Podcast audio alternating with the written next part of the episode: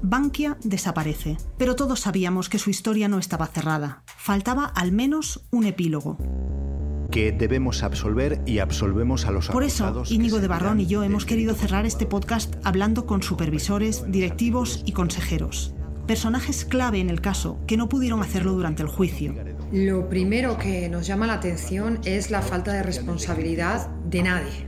Era una empresa en grave riesgo de, de- de quiebra. Es muy difícil quitar la música en mitad del guateque. Eh, hay cosas que, que no se pueden probar. Se llevó por delante a miles y miles de pymes que quebraron y que la gente se quedó en el paro. Yo entro en una especie de, y digo con mucho respeto a la palabra, en una especie de depresión Ni estuve en la salida a bolsa de Bankia, ni estuve en la intervención de Bankia.